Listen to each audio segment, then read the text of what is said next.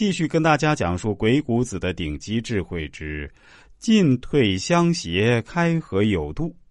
原文是这样说的：“阴阳其和，终始其义。”大概意思是说，懂得了阴阳之道的协调交替使用，就能够懂得终和始的意义了。大家别看就八个字，里面所蕴含的智慧真的是大有来头。至于这几个字儿具体蕴含了什么智慧，我还是通过几个案例、几个小故事来。加以深入理解。众所周知，在谈判场上，日本商人深谙谈判之道，他们手法多变，谋略高超，其谈判高手素有“圆桌武士”之称。而在上海著名的国际大厦内，中国的某些公司现在正面对这样的一些“圆桌武士”，围绕着农业加工机械设备的进口问题，进行着一场斗智斗勇的谈判。希望能迫使日商逐步退让，最终达成交易。日本的生产农业企业是一家国内企业都急需的关键性设备。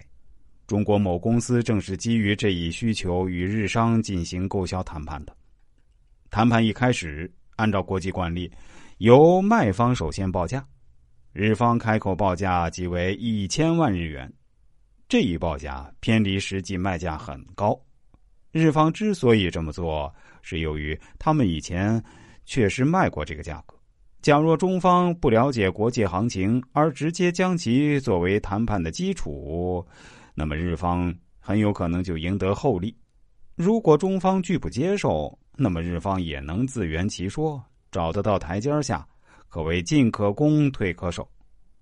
实际上，中方事先已经摸清了国际行情的变化。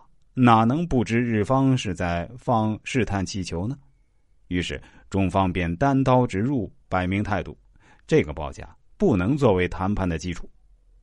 对此，日方做出了分析，认为中方可能对国际市场行情的变化有所了解，而己方的高标准恐怕难以实现，于是便转移话题，极力介绍其产品的质量特点和优越性。想采取迂回的方法来支持己方的报价，这种做法既回避了被正面直接点破的尴尬，又借机宣传了自己的产品，还以此表明了报价偏高的理由，可谓一举三得。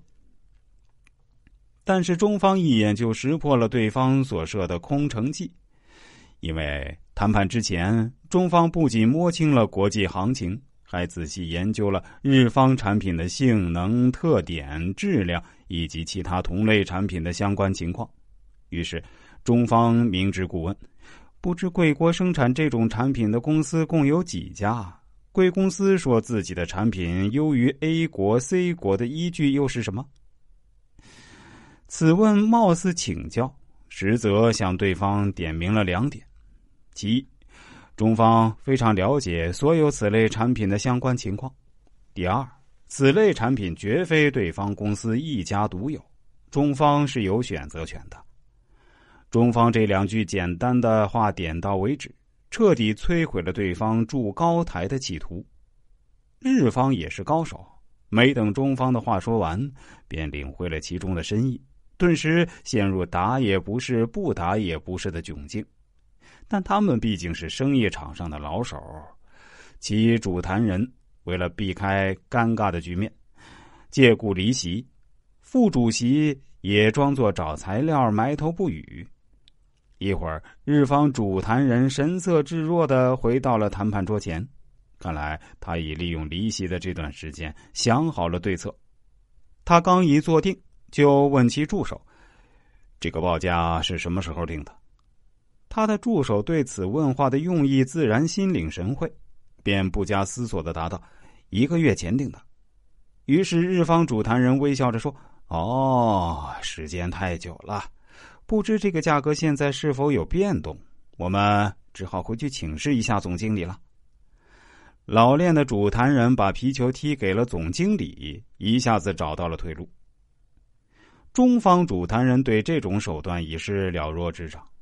便主动提出休会，留给对方一些让步的余地。此时，中方深知此轮谈判不会再有什么结果了。如果追得太紧，反而可能导致谈判的失败。第二轮谈判开始后，双方首先漫谈了一阵，意在调节情绪，也融洽一下感情。之后，日方再次报价，我们请示了总经理，又核实了一下成本，同意削价一百万日元。同时还夸张的表示，这个削价的幅度是相当大的。中方知道日方削价的步子是不小，但离己方的要价仍有较大差距，但马上还盘还是有些难度的。为了慎重起见，中方一方面电话联系，再一次核实该产品在国际市场的最新价格；一方面对日方的第二次报价进行详细的分析。认为日方虽自称这个价格是总经理批准的，但根据实际情况判断，此次降价应该是谈判者自行决定的。由此可见，对方的报价仍存在不少的水分。鉴于此，中方将还盘价格确定为七百五十万日元。